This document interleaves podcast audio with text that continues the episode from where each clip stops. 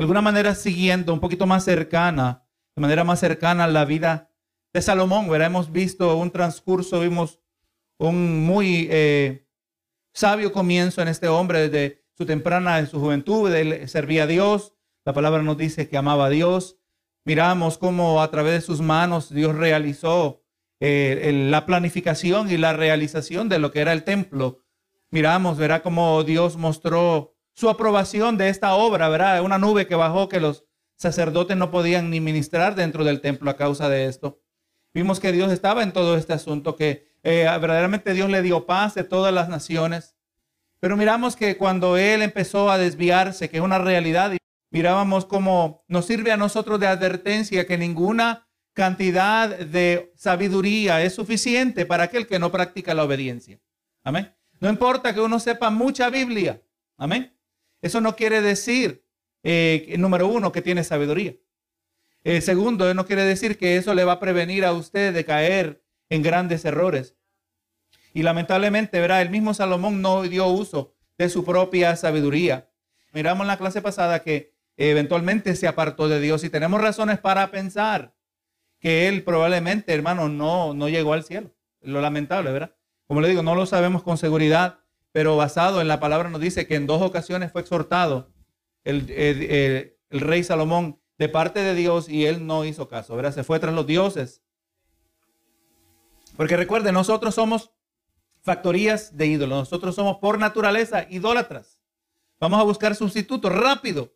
Si usted descuida las cosas de Dios, automáticamente usted no tiene que esforzarse, no tiene que maquinar, no tiene que desarrollar un plan de cómo apartarse del Señor. Usted descuida las cosas de Dios, ya está en un proceso de decaimiento. Bendito Jesús.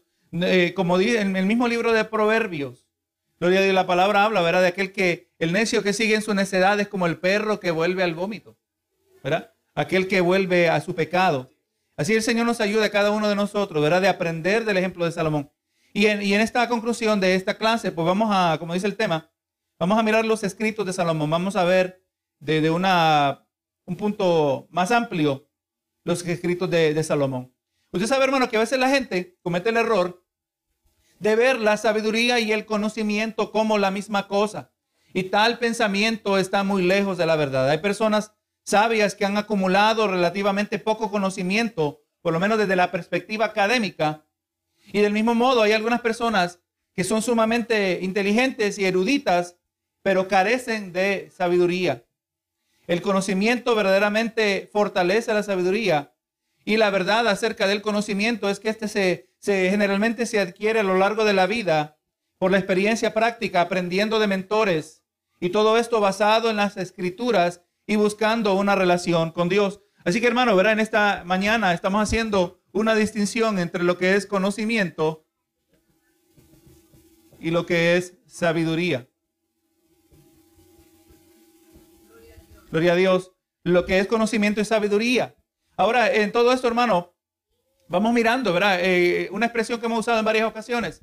Se puede tener conocimiento sin sabiduría, pero no puede haber sabiduría sin conocimiento. La palabra nos prescribe que busquemos la sabiduría. De eso se trata el libro de Proverbios. De que debemos buscar, adquirir sabiduría. Pero vamos mirando que la sabiduría, no la sabiduría del hombre. El hombre tiene sus ideas de cómo funciona este mundo. Es más, la palabra nos dice, hermano, en el libro de Santiago que esta, esta, esta sabiduría es animal, es, es, diabólica. ¿Por qué? Porque todo aquello que no nos acerca a Dios eh, origina del mismo Satanás. Origina en corazones malos. Amén. Recuerda, el corazón humano, nosotros no nacimos buenos. Como nos dice la psicología moderna, nosotros no nacimos buenos, nosotros nacimos con la mancha del pecado. Al niño pequeño no hay que enseñarle que mienta. Al niño pequeño no hay que enseñarle que desobedezca. Al niño pequeño no hay que enseñarle que no sea orgulloso. Hay que enseñarle todo lo otro, las virtudes. Hay que enseñarlas y nos quedamos asombrados y hay excepciones donde hay niños que son excepcionales en esas áreas, pero indudablemente la mancha del pecado está presente de todos nosotros, dentro de todos nosotros. Nacimos malos. Por lo tanto, necesitamos nosotros la sabiduría de Dios, no la sabiduría de otros hombres malos. Y ahora, déjeme aclarar, Estamos hablando, hermano, en cuanto a la perspectiva de la vida. Estamos hablando en cuanto al rumbo de la vida. Amén. No estamos hablando, mira, que los hombres malos hicieron los carros, no hay que hacerle caso a ellos en la mecánica. Nosotros tenemos nuestra propia mecánica cristiana. No, no existe eso, ¿verdad? No estamos refiriéndonos a esas cosas. Gloria a Dios. Entendemos, ¿verdad? Que Dios sí, el ser humano, aún en su estado pecaminoso, todavía lleva la imagen y semejanza, aunque distorsionada. Lleva la imagen y semejanza de Dios y el ser humano tiene creatividad. Amén. Y damos gracias por los desarrollos en la ciencia médica que de muchas maneras prolongan la vida. Damos gracias a Dios. Pero cuando se trata de lo que impulsa la filosofía de nuestras vidas, Gloria a Dios, está, está entretejida en todo lo que nosotros hacemos, lo que pensamos. Es allí donde necesitamos la sabiduría de Dios. El médico le puede curar en la en la sala de emergencia. Pero el, médico no le sabe decir qué, va a pasar cuando usted muera, ¿verdad? A menos que sea cristiano. Usted puede ir al científico que ha derivado nuevas soluciones. Eh, imagínense los que han desarrollado el uso de la electricidad y mucho, de mucho beneficio para nosotros, ¿verdad? Pero ellos saben de eso, pero ellos no saben de cómo debemos vivir nuestra vida, de dónde se deriva nuestra moralidad. ¿Amén? Y sepa, y mientras menciono la moralidad, nosotros no venimos a Cristo, no venimos a la iglesia para ser personas morales. Esa no es la meta.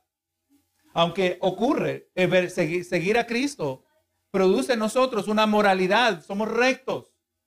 ¿Verdad que sí? Nos apartamos de los excesos. Pero la meta no es ser mejores personas. La meta no es ser personas más morales. La meta no es ser mejores miembros de la sociedad. La meta es ser a la imagen y semejanza de Cristo. Amén. Llegar a ser a la medida, en la estatura de Jesús, de reflejar a Jesús. Y es allí donde vamos a ser mejores ciudadanos. Es allí, pero la meta es Cristo. La meta no son estas cosas. Y ese es el peligro, hermano, porque hay gente que ahora viene a las iglesias y ahora se porta bien. Ahora ya no roba. Ahora ya no anda chismeando y entonces piensa que está bien. No la meta. Y para lograr ser como Cristo tenemos que aprender a amar a Cristo. Amén. Tenemos que aprender a amar a Dios con todo el corazón, con toda la mente, con todas las fuerzas. Es un proceso que va a durar todas nuestras vidas. Así que nosotros, hermanos, entendamos esto, cada uno de nosotros, ¿verdad? La meta es Cristo, es clara, tenemos que clarificar. La Biblia se trata de, de Cristo. Amén. Lo, lo estamos aclarando de manera que usted lo pueda hablar con otros. Amén. Lo vuelvo a mencionar, especialmente en nuestro círculo. La meta no es el Espíritu Santo. ¿Se puede decir eso o, lo digo con cuidado? Amén. La meta es Cristo. Pero cuando usted tiene a Cristo, usted tiene el Espíritu Santo. Cuando usted tiene a Cristo, usted tiene al Padre, ¿verdad? Pero la palabra claramente nos dice Cristo. Amén. No nos inventemos algo nuevo, algo mejor. No hay nada nuevo ni mejor. Nosotros tenemos lo mejor, ¿verdad? Eso se, se trata la carta de los hebreos.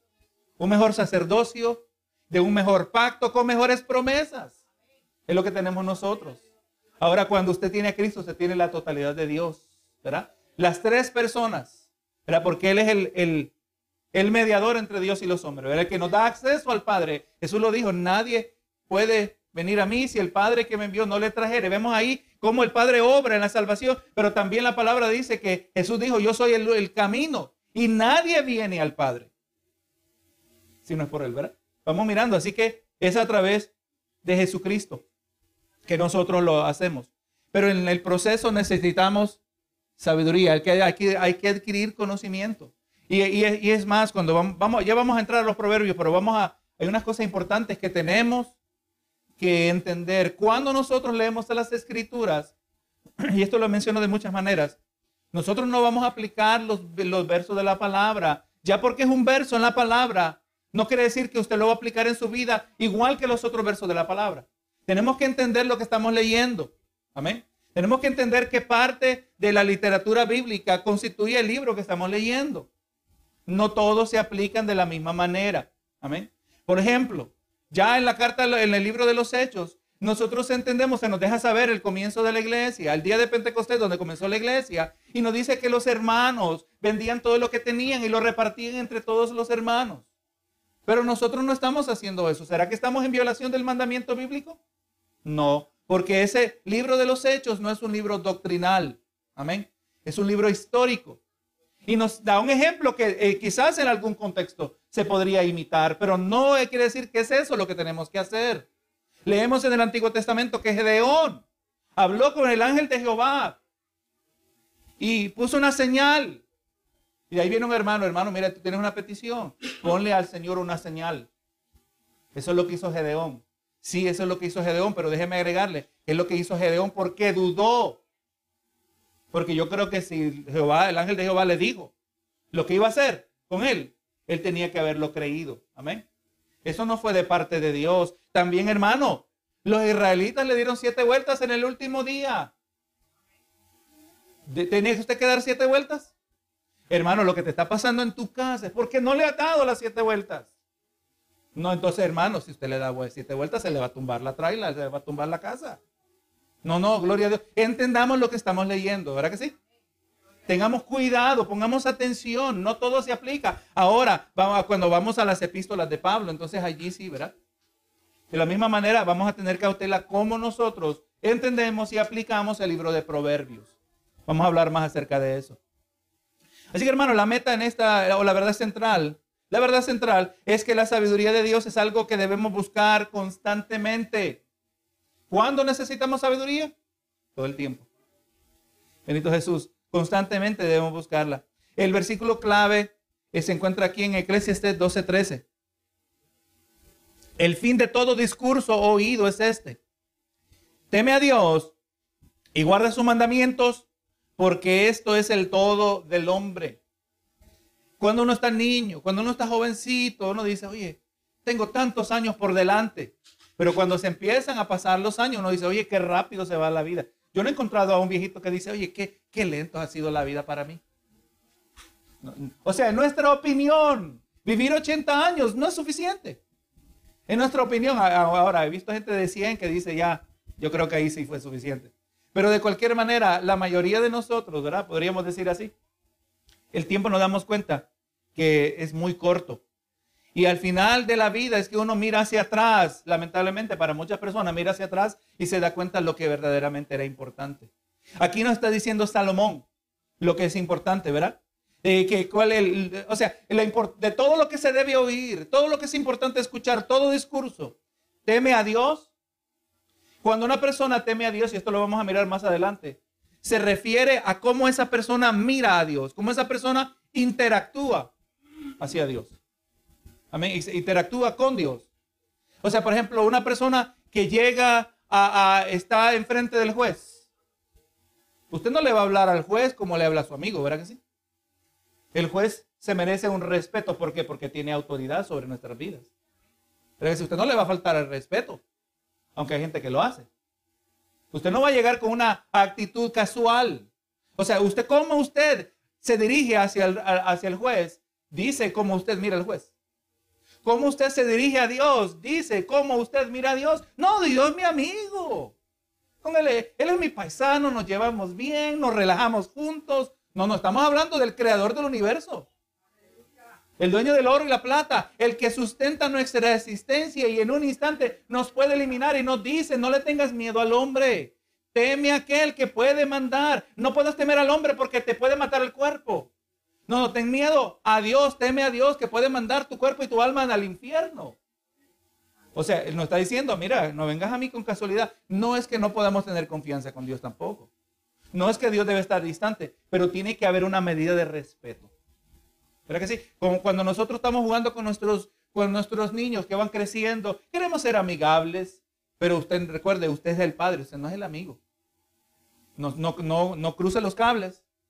Amén. Usted no ha llamado conforme a la palabra a ser el amigo. Eso es una, una, algo de la psicología moderna.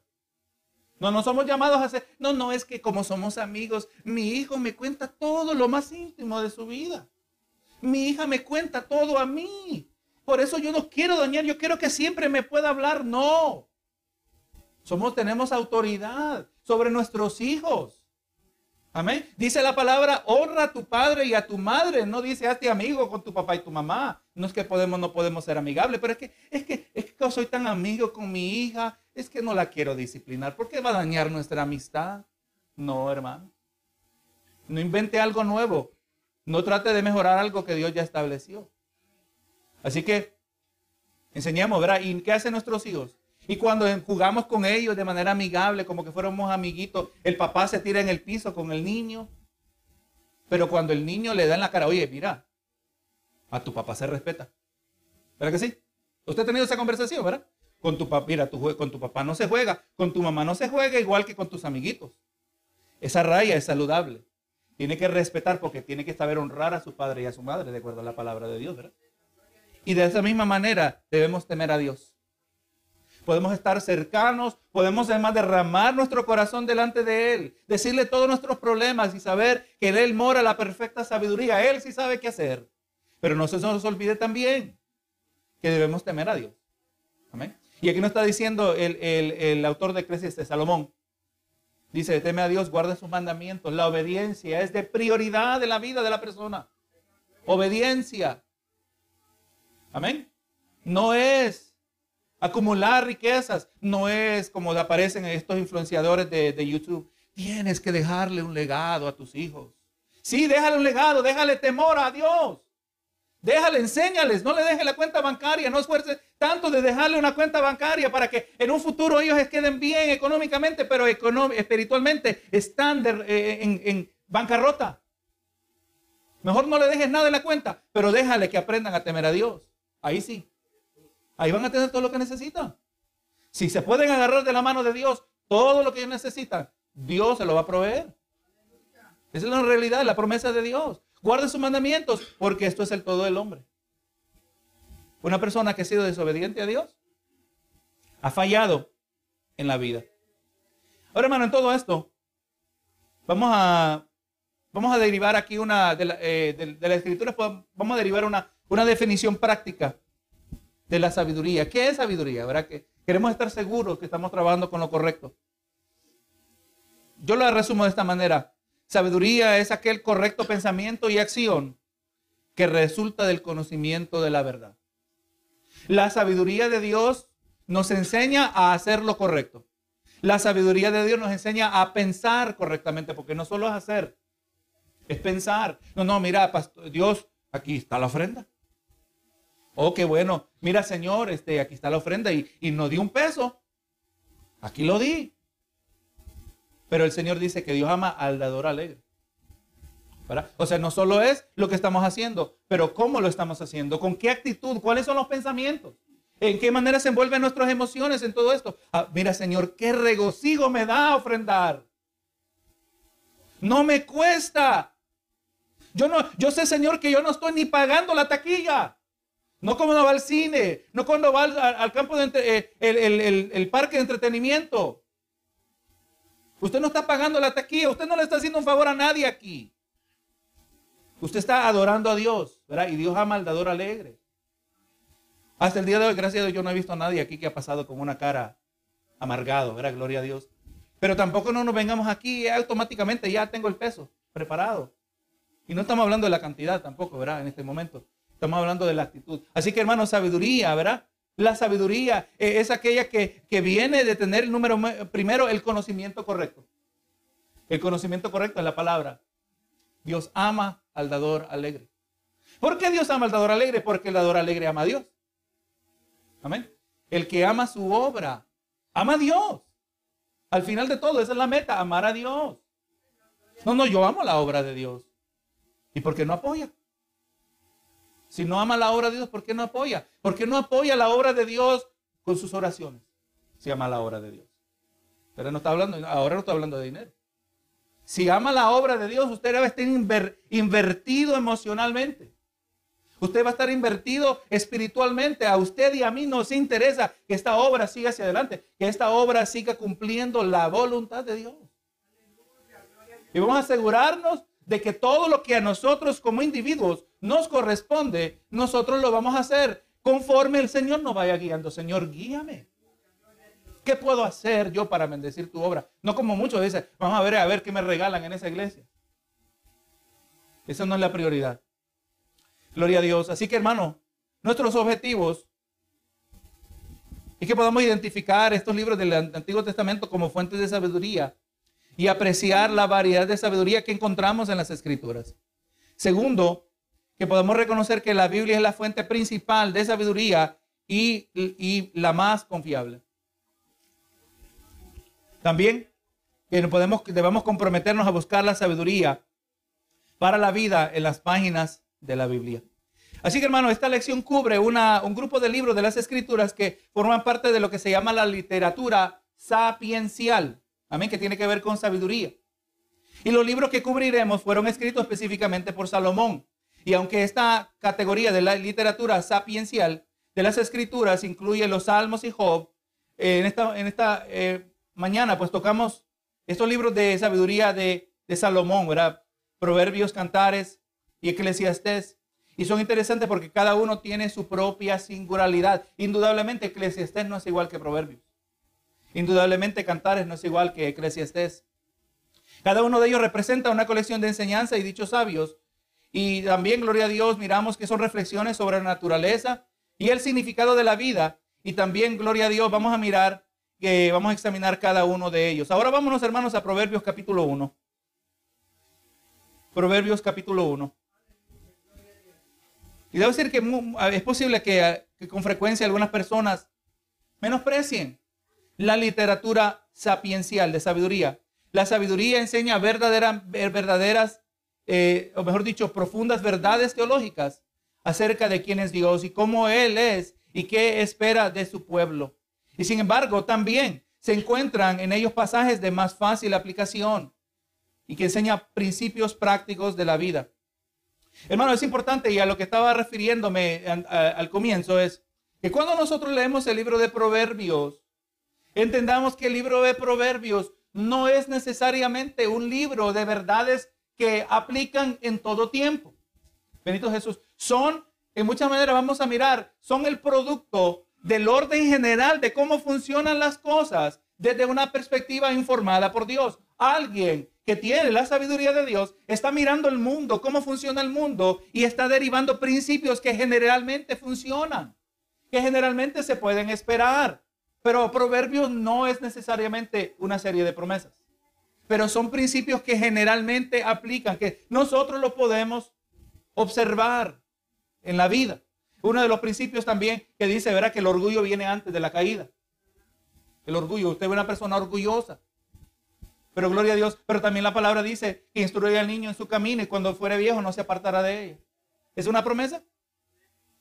¿Y qué le pasó a Salomón? No quiere una promesa. El mismo que la escribió no se cumplió en él. Pero ¿qué ocurre? Que el principio general es cuando nosotros instruimos a nuestros hijos, va a haber una base a la que pueden retornar. Amén. Le estamos dando, si se apartan, tendrán algo a lo que pueden retornar. Tiene mejor, más probabilidad de que va a venir a Cristo que aquel que nunca recibió nada de parte de Dios, ¿verdad? Pero vamos mirando, ¿verdad? Que tenemos que tener cuidado. He aquí yo reclamando Proverbios 2.5. No sé qué, cuál es esa cita, ¿verdad? Pero lo reclamo en el nombre de Jesús cuando eh, Proverbios nunca fue destinado para eso. Tenemos mucho cuidado. Por eso, pues, en nuestro trabajo de informarnos, cuando leemos la Biblia, ¿verdad? Usted va a ver cosas. Hermano, hay dichos en el día de hoy que tenemos que los consideramos verdaderos. ¿Verdad que sí? Eh, un dicho, dime con quién andas y te diré quién eres. Y algunas veces alguien se equivoca, dice lo que dice la Biblia. Eso no lo dice la Biblia. Dime con quién andas. Es un, dicho verídico. Es cierto. Gloria a Dios, lo que dice la palabra dice, ¿verdad? Que las malas conversaciones corrompen. ¿Verdad? Las buenas costumbres corrompen la buena conducta. Así que hay dichos que son refranes que son derivados de, de manera práctica. Benito Jesús. Pero también hay refranes que a veces el uno se contradice al otro. Uno dice una cosa, el otro dice completamente lo opuesto. Y es más, en ocasiones encontramos esto, a ver si se recuerdo bien la cita. El mismo libro de Proverbios, en Proverbios 26, Proverbios 26, 4. Mira aquí a ver si usted nota algo aquí. Vamos a estar mirando el 4 y el 5. Dice, Proverbios 26, 4, dice, nunca respondas al necio de acuerdo a su necedad. Eso está simple, ¿verdad? Nunca respondas al necio conforme a su necedad, para que no seas tú también como él. Eso tiene mucho sentido. ¿Y qué dice el 5? Y no es que no, nos dijo que no le hablemos conforme a su necedad. O sea, vamos mirando, y esto no es una contradicción.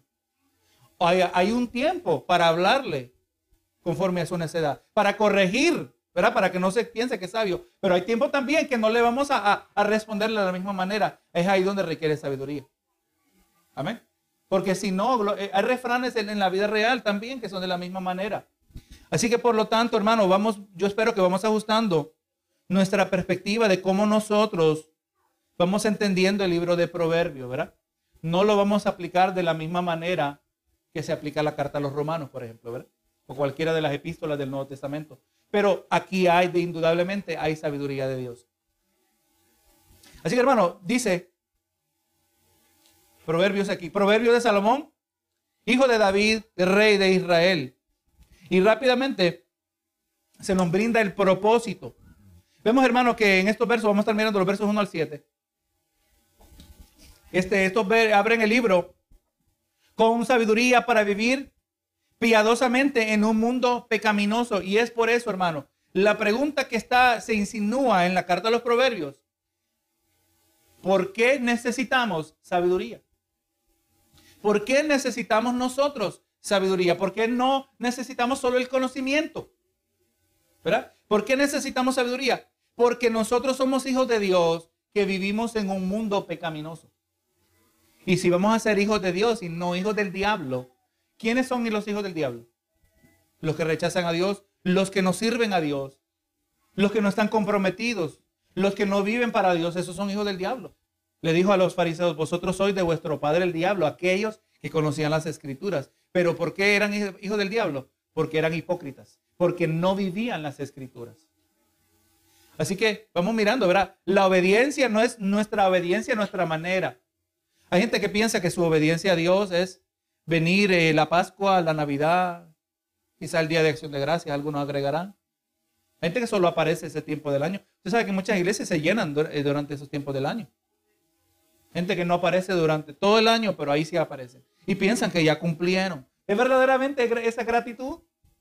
No, no, la gratitud se vive.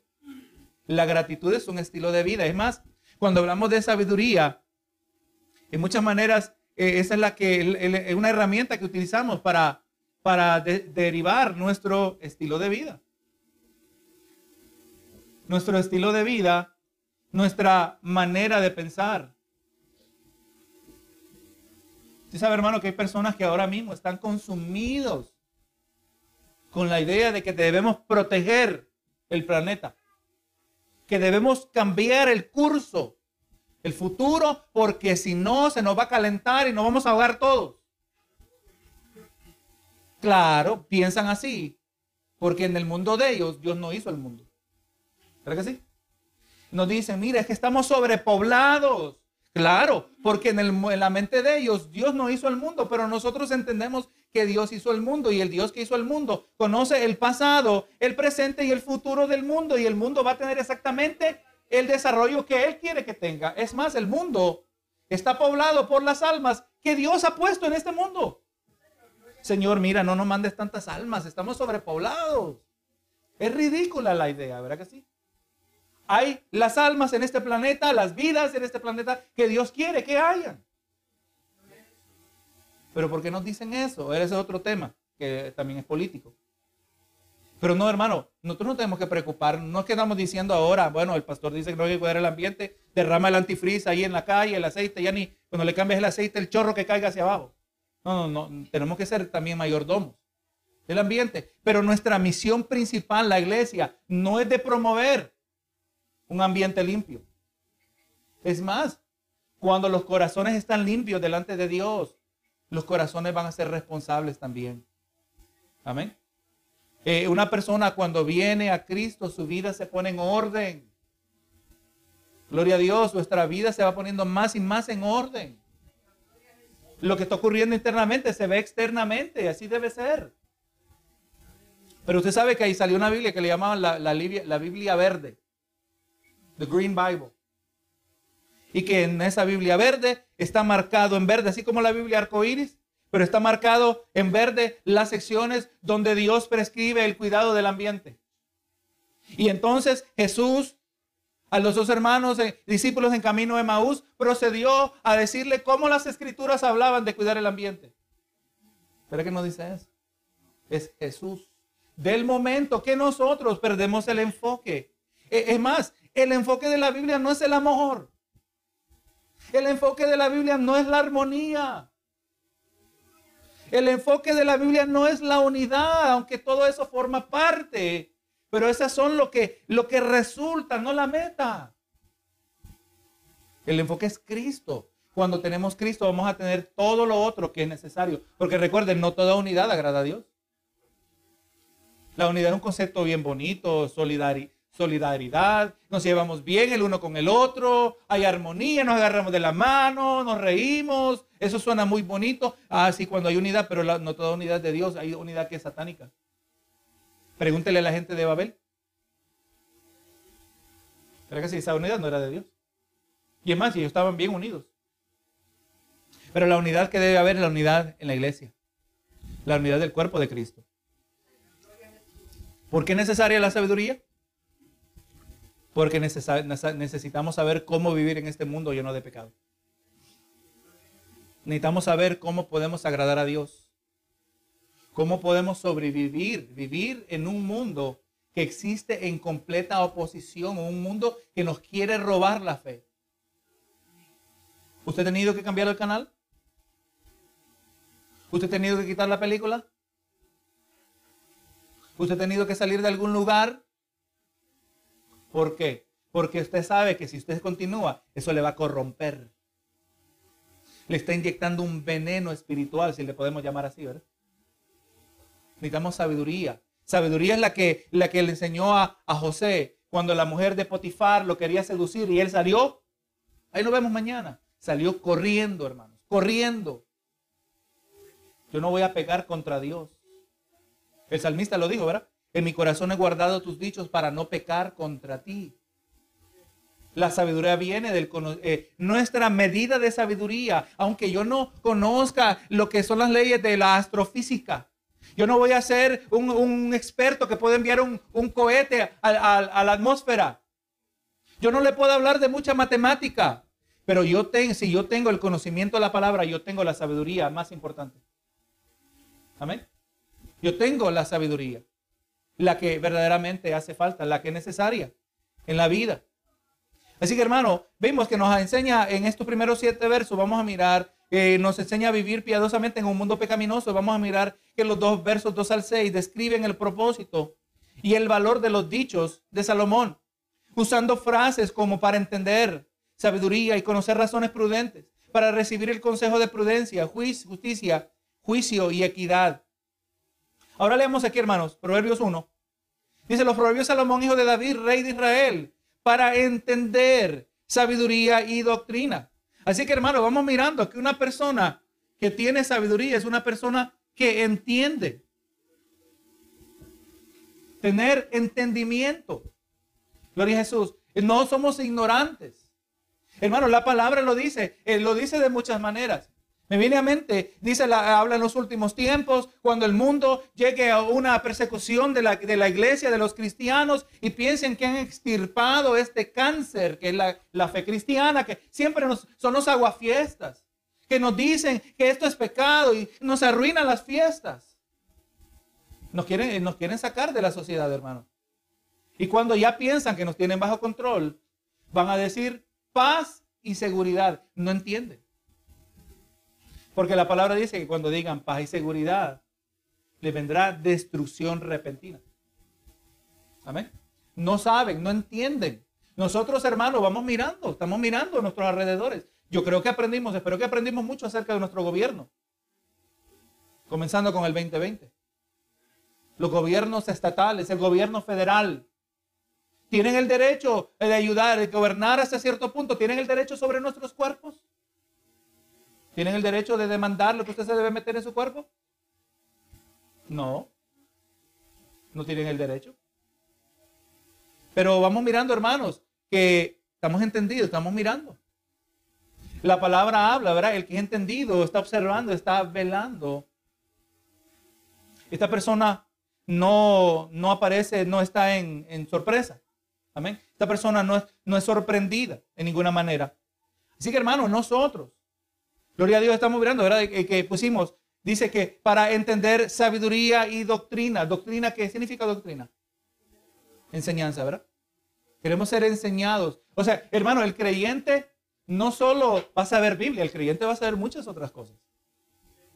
Dios nos da sabiduría en todas las áreas de la, de la, vida.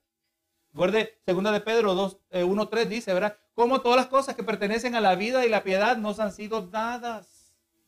La vida y la piedad, dos, dos ramas de existencia. Que tenemos nosotros, la vida física, la vida terrenal y la vida espiritual. Lo que nosotros necesitamos nos ha sido dada mediante el conocimiento de aquel que nos llamó por su gloria y excelencia, mediante el conocimiento de Cristo. Amén. Entre más usted entienda a Cristo, ahí va a haber sabiduría.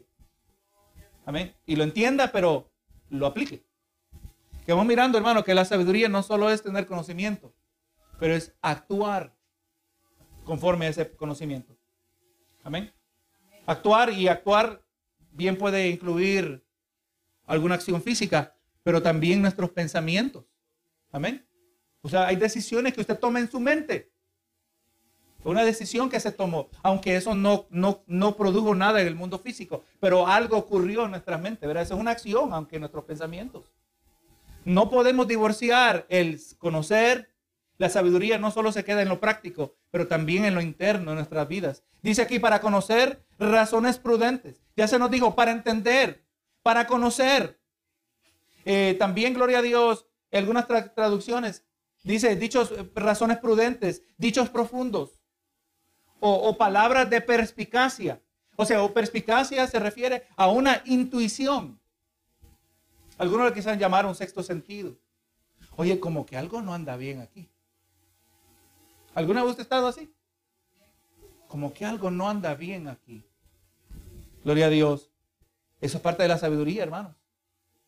Es parte de la sabiduría que Dios nos da a cada uno de nosotros. El que anda despistado, el que no está aprendiendo, el que no está entendiendo, el que no está buscando entender, ese no va a venir, mira, algo anda, manda aquí, ese ni sabe nada. Ese es el primero que se llevan de encuentro. Para recibir el consejo de prudencia, justicia, juicio y equidad. Vamos mirando, hermano, ¿qué, envuelve todo esto? La mente. ¿Pero que sí? Entender, conocer, recibir. O sea, aquí estamos recibiendo algo ahora mismo, ¿verdad? Yo no estoy dando algo en su mano, pero estoy dando algo en su mente. Estamos dialogando. Es más, si yo le digo algo y usted no está de acuerdo y usted cree que está muy malo lo que dije, pero pastor, con respeto, ¿verdad? Y con amor. Pero la palabra dice tal y tal cosa. Estamos en, un cierto diálogo. Yo no espero que solo porque yo lo digo, usted lo va a aceptar. Usted tiene que ser como la palabra nos habla de los más nobles. ¿Quiénes eran los más nobles? Los bereanos que ellos miraban por sí mismos. Por eso usted debe estar con su Biblia abierta. ¿De dónde viene la autoridad? No de, ah, mira, el pastor, ¿cómo sabe? No, lo que sabe es Dios. Mi trabajo es simplemente de aclarar donde sea necesario. Pero la autoridad es de Dios, su palabra. No le estoy dando aquí mis ideas filosóficas, sino le estoy dando a entender, le estoy dando mi perspectiva también de cómo yo veo esta palabra en acción en el día de hoy. ¿Cómo informa mis pensamientos? ¿Cómo debe informar los suyos? Usted dice, no, bueno, pero pastor, eso está contradictorio a la palabra. Está bien. Si usted lo puede ver, hablemos. Pero obviamente yo voy a tener cuidado. Mi meta no es de contradecir la palabra del Señor. Esto es algo muy serio. Pero vamos mirando, hermano, que usted no viene aquí a quedarse dormido. No, yo ya cumplí, ya cumplí el requisito. Yo ya cumplí. No, no, hermanos. Venimos a entender, venimos a conocer, venimos a recibir, eh, eh, eh, y en estos tres versos, hermano, se nos está describiendo el concepto de discernimiento. ¿Qué es discernimiento? Saber, amén, saber distinguir entre lo bueno y lo malo. Distinguir entre lo verdadero y lo falso. También, ¿verdad? O sea, el, el más básico discernir es saber distinguir entre una cosa y otra. Es más, me gustó, la, me gustó la definición de Charles Spurgeon. Y es aquí donde vamos mirando que eso es parte de la sabiduría. Discernimiento es saber discernir entre lo bueno y lo casi bueno. Eso es más difícil todavía. Quizás lo bueno y lo malo es más obvio. Lo bueno y lo casi bueno. Discernimiento. O sea, hermano, con la sabiduría de Dios y todo esto está relacionado, no vamos a ser estrictos. O mira que eh, el discernimiento es una tercera parte, un tercero de, de, varios componentes de la sabiduría. No, no, todo esto está entretejido es parte de la sabiduría, lo podemos decir. Pero el que tiene, eh, el que entiende, el que conoce, el que recibe, esta comprensión de parte de Dios, va a tener discernimiento. Recuerda eh, una ilustración que traíamos años atrás. El niño cuando está pequeño no tiene discernimiento y se mete todo a la boca. ¿Para que sí? Todo se lo mete a la boca. Y me viene a mente siempre una escena, usted, la, una de las la, más urgentes escenas que usted puede ver cuando tiene un niño pequeñito. El niño ya apenas camina, chaparrito todavía, ¿verdad? Bien chaparrito, y se agacha. Y a la distancia usted ve que los deditos están agarrando algo que usted no puede ver qué es. Y usted sabe lo que va a pasar, ¿verdad? ¿Para dónde va lo que tienen los dedos? Usted no sabe si es una pata de cucaracha. Usted no sabe si es una cucarachita. Usted no sabe, puede ser una pastilla. Salimos corriendo, ¿verdad que sí? Porque el niño se mete todo a la boca. Así el cristiano inmaduro también se mete todo a la boca. Con tal dice Biblia, con tal dice Dios, toda prédica es igual. No, no son iguales. Hermano, y, y una preocupación constante, una, un esmero frecuente en mi corazón es que yo quiero que usted sepa distinguir cuándo es palabra de Dios y cuándo no es palabra de Dios. Pídele al Señor esa sabiduría, hermano. Esa es una carga que frecuentemente en mis oraciones yo oro por ustedes. Yo quiero estar seguro que usted no se va a meter cualquier cosa. Que sepa discernir entre lo bueno y lo casi bueno. Gloria a Jesús. O sea, todo esto, hermano, todo esto produce, ¿verdad? Una persona que tiene, dice, para recibir el consejo de prudencia. El prudente Sabe cuándo hablarle al necio conforme a su necedad. Sabe cuándo no hablarle al necio conforme a su necedad. Prudencia, ¿verdad? Todo esto está relacionado. Todo eso está entretejido. Dice aquí el 4, y parece que solo no vamos a quedar aquí en, esta percepción de proverbio, pero dice, para dar sagacidad a los simples. La palabra simple se refiere a una persona, eh, describe a una persona que es ingenuo o fácil de persuadir o engañar, especialmente desde una perspectiva moral. Una persona que no, no, no, cree que la gente puede tener una, una agenda mala. Pero cuando uno es simple en su manera de pensar, se toman ventaja de nosotros. Jesús dijo que seamos mansos bueno, no lo dijo eso, pero aplica, ¿verdad? Seamos mansos, pero no mensos.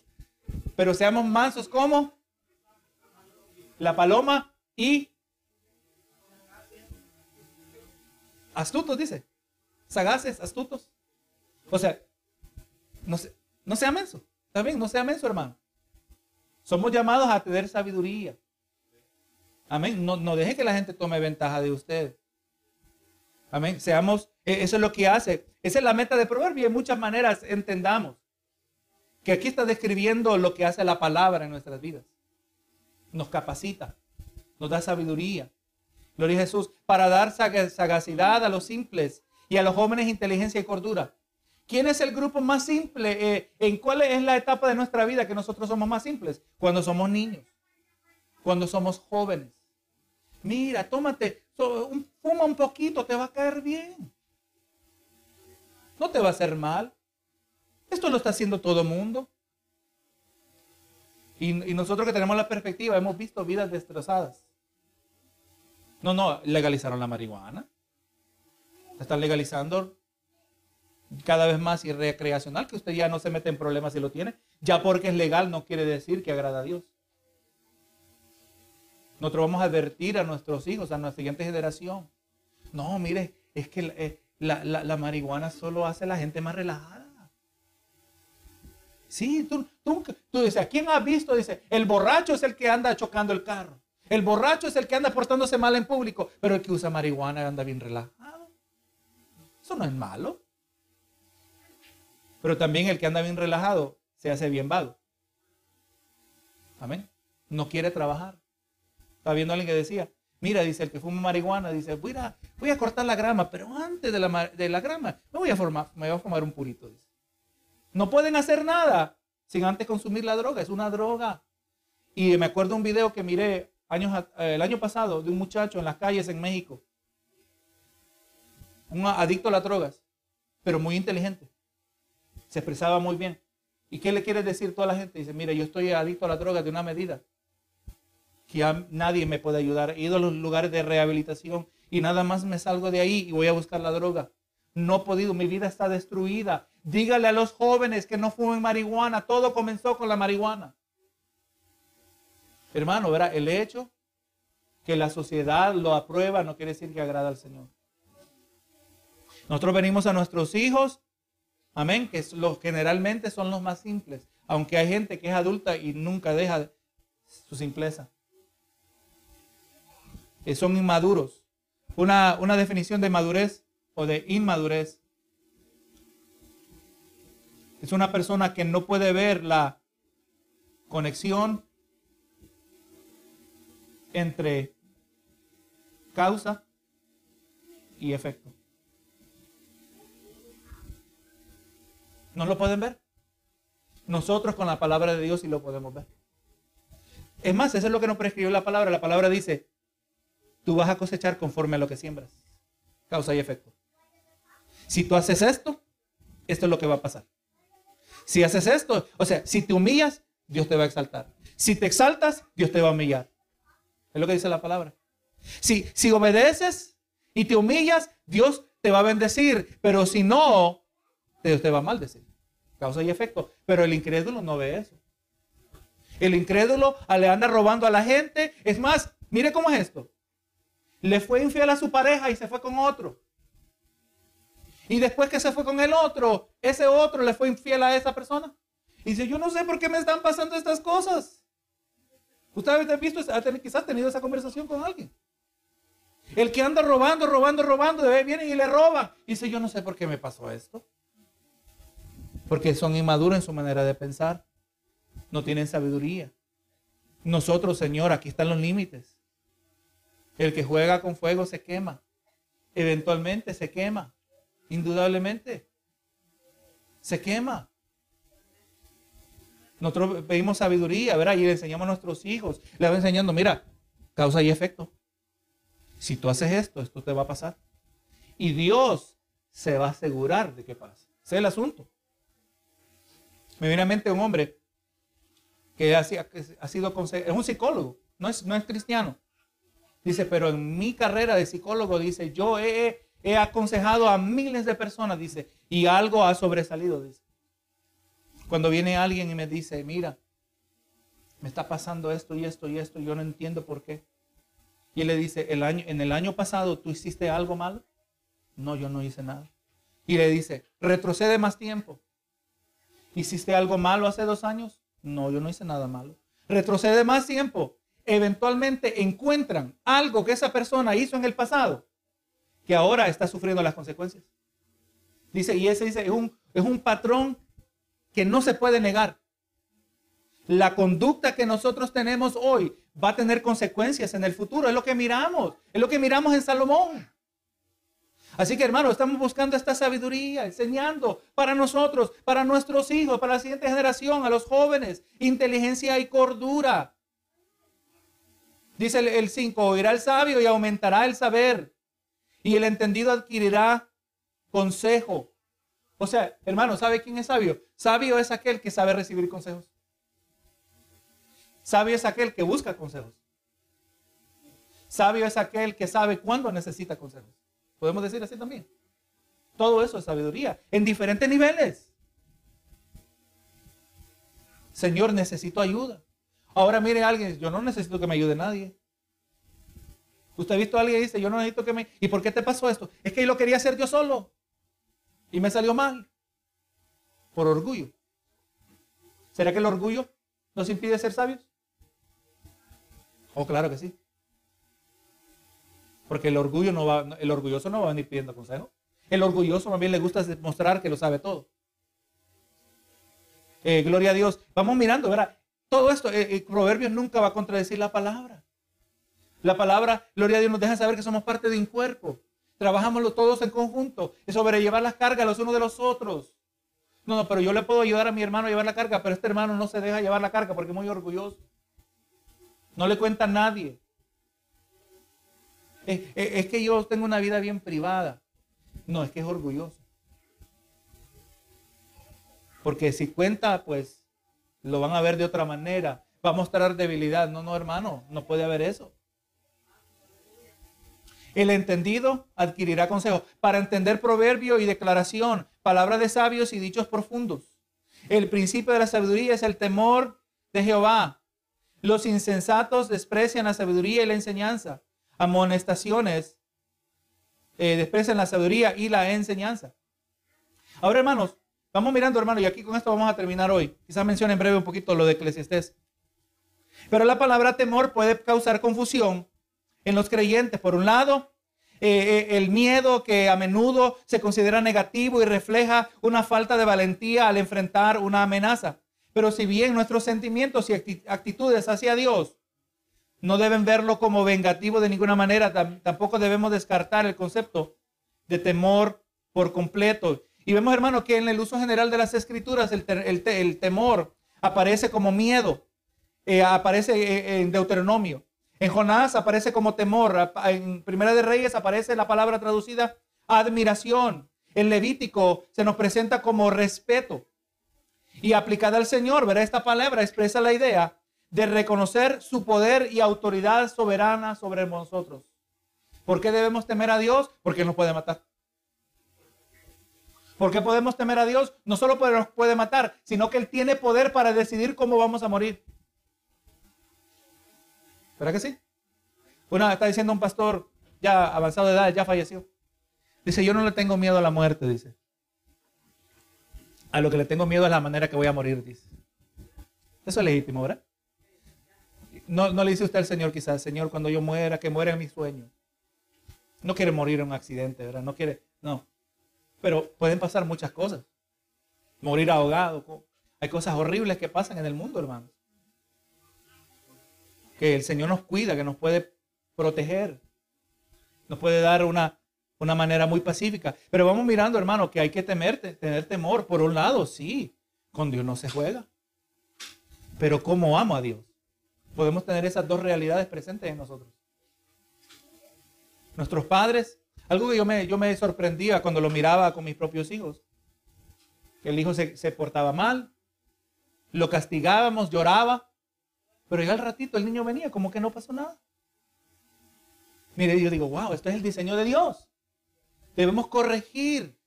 Así también debe ser con nosotros, con, nosotros nuestra relación con Dios. Él nos corrige. Pero hay gente, hermano, que no entiende esto. Gente, personas que no entienden lo que es tener temor a Dios, tener reverencia. Así que vamos mirando, hermano, es importante que nosotros entendamos, por un lado, Dios es fuego mi consumidor. Por el otro lado, Él también nos extiende grande misericordia.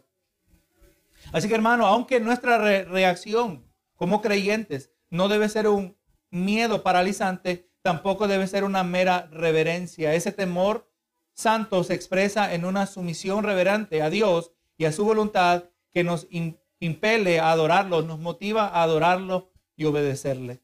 Gloria a Dios, verdaderamente hermano, Dios es fuego consumidor, pero doy gracias a Dios que yo nunca voy a ver ese lado de él. Le hago esta pregunta. Cristo es el Salvador. Y usted debe saber la respuesta. ¿De qué nos salva? Cristo. De la ira de Dios. Nos salva de Dios mismo. Amén. Cristo nos salva de Dios mismo. Dios Hijo nos salva de la ira del Padre. Eso no es cualquier cosa, solo váyase a Apocalipsis 6 y lee. Cuando ven las señales cósmicas, el sol que se oscurece, la luna que se pone color de sangre, las estrellas que caen del cielo. Y la gente, ¿cuál se va a hacer su reacción? Vamos mirando que la venida de Cristo no va a ser secreta. Y dice que la gente va a mirar y mirarán a Cristo y dice y que van a tener miedo y le dirán a los montes caer sobre nosotros y escondernos de la ira del Cordero. Por primera vez, le voy a decir así, por primera vez va a haber unidad teológica en el mundo. Todo mundo va a estar de acuerdo que lo que viene es juicio. Un concepto teológico, ¿verdad? Por primera vez todo mundo va a tener su teología correctamente, aunque solo una parte. Van a ver, saben que viene la ira de Dios. Nosotros vamos a ver Apocalipsis, eh, eh, perdón, en los evangelios, vamos a ver lo mismo. Dice, cuando veáis estas cosas, erguíos, dice, subid vuestras cabezas que vuestra redención está cerca. Nosotros no vamos a reaccionar así. No decir, gloria a Dios, ya viene por nosotros. Muy diferente. Porque tenemos a Jehová. El asunto es, hermano, que toda rodilla se va a doblar delante de Jesús. Toda lengua confesará que Jesús es el Señor. Pero alguno va a ser ya demasiado tarde. El momento es ahora de hacerlo ahora voluntariamente. Humillándonos delante de Él. Y esta sabiduría es lo que hace en el corazón. Amén. El principio de la sabiduría es el temor a Jehová. Hermanos, me viene a mente y no vamos a poder tocar nada más, pero mire la escena que miró Isaías en Isaías 6. Tuvo una visión de uno que estaba sentado en un trono alto y sublime. Y dijo él, ay de mí que soy hombre muerto. Él tuvo una clara perspectiva física y espiritual. Se vio su propia condición espiritual en relación a Dios y dijo, ay de mí que soy hombre muerto. Soy un hombre de labios inmundos. Si sus labios son inmundos, su corazón está inmundo. Soy un hombre de labios inmundos que habito en medio de un pueblo de labios inmundos. Estoy que me muero. Si Dios muestra su santidad perfecta, su gloria, hermano, nosotros no aguantamos. No estamos jugando, no podemos jugar con Dios. Y cuando él vio esto, y aunque él era siervo de Dios, aunque él estaba bien con Dios, nosotros no vemos palabra de represión hacia Isaías, aunque sí vemos palabra de represión hacia Jonás. Pero Isaías no fue un fiel mensajero y aún así se sintió, estaba en peligro. Y, hermano, todo ser humano está en peligro, todo cristiano está en peligro, a, menos que esté Cristo presente. Amén. Ahí estamos al mediador, el que se mete en medio. Por eso oramos en el nombre de Jesús. ¿Se recuerda, hermano? La escena donde Pablo echaba fuera demonios y vinieron unos y miraron endemoniado y trataron de echar fuera el demonio y dice, esto está tremendo. Echamos el nombre, eh, eh, los echamos fuera en el nombre de aquel quien proclama Pablo. Y el los endemoniados dice, a Pablo conozco. ¿Y ustedes quiénes son? Y salieron, hermano, un endemoniado. Era uno contra varios. Eran como siete. Pero uno contra varios, hermano, lo golpeó, lo maltrató a todos, salieron desnudos. ¿Qué fuerza habrá tenido este individuo? Hermano, la única razón que alguien nos atiende, que Dios nos atiende es por Cristo. Es por Cristo, en el nombre de Cristo, pero no solo porque decimos en el nombre de Cristo, porque vivimos en el nombre de Cristo. Amén. Nuestro estilo de vida, nuestra manera de pensar, porque seguimos entendiendo todas las cosas que tienen que ver con la vida y la piedad, nos han sido dadas mediante el conocimiento. Hay que conocer a Cristo. Hermano, y esto es una cosa que quiero que entienda y con esto terminamos.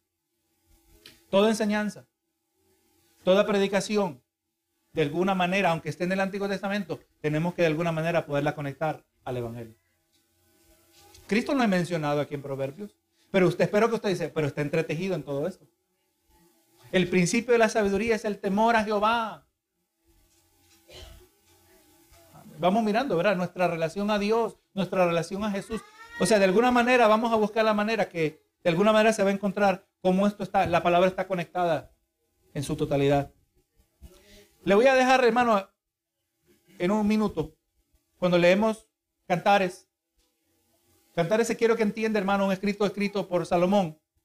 Pero Cantares es un, un libro que se dedica exclusivamente a la relación matrimonial. Hay predicadores, que vienen y alegorizan el pasaje y lo que hacen que tiene que ver con la relación entre Cristo y la iglesia. Hermano, el Cantares no tiene que ver con eso. Para comenzar, la iglesia no existía cuando fue escrito Cantar de los Cantares. Amén. Continuamente vemos que el esposo habla a la esposa, la esposa habla al esposo. Vemos ahí la pasión y la intimidad del amor matrimonial. No vamos a buscarle otro significado que no pertenece. Amén. Yo tengo grande, ¿cómo diría? Eh, reservaciones, eh, eh, en la que alguien trata de decir que esto tiene que ver con la iglesia. No, no es la iglesia, hermano, es el matrimonio. Y ese es el lugar que, le corresponde. No vamos a buscar a decir que esto es Cristo está hablando a través y la, y la esposa es la iglesia. No, no, hermano, tendríamos que distorsionar demasiadas cosas. Decir, hacer que digan algo que no quieren decir. Y cuando usted lea estos libros, amén, Consideren esto en mente, a ver si usted llega a la misma conclusión, ¿verdad? Gloria a Jesús. Hay muchos que, que sí opinan de esa manera, que debe ser la relación entre Cristo y la iglesia, pero no es el caso. Ahora, hermano, también Eclesiastés, lo, mencionamos aquí en breve. El libro de Eclesiastés, si usted está desanimado, quizás lo puede desanimar más. dice, vanidad de vanidades, todo dice, es vanidad. Vanidad es algo que, que se, se por ejemplo, usted dice, hice algo, y está haciendo algo y se, se derrumbó y se dañó, dice, en vano hice todo esto. Para nada. Está diciendo aquí Salomón, todo es para nada. Para nada es la vida. Para nada trabajamos. Porque al final siempre nos vamos a morir. Y usted lo mira, hermano. Y el libro de, de Eclesiastes está lleno de cinismo. La persona cínica, eh, podríamos decir. Pero entienda que Eclesiastes usa una expresión, dice, debajo del sol, debajo del, del sol, debajo del sol. Está hablando a este lado, la existencia terrenal. Está mostrando lo que es la vida desde la existencia terrenal, sin la existencia espiritual. Que esa es la clave. Usted mira, él está hablando solo de lo terrenal.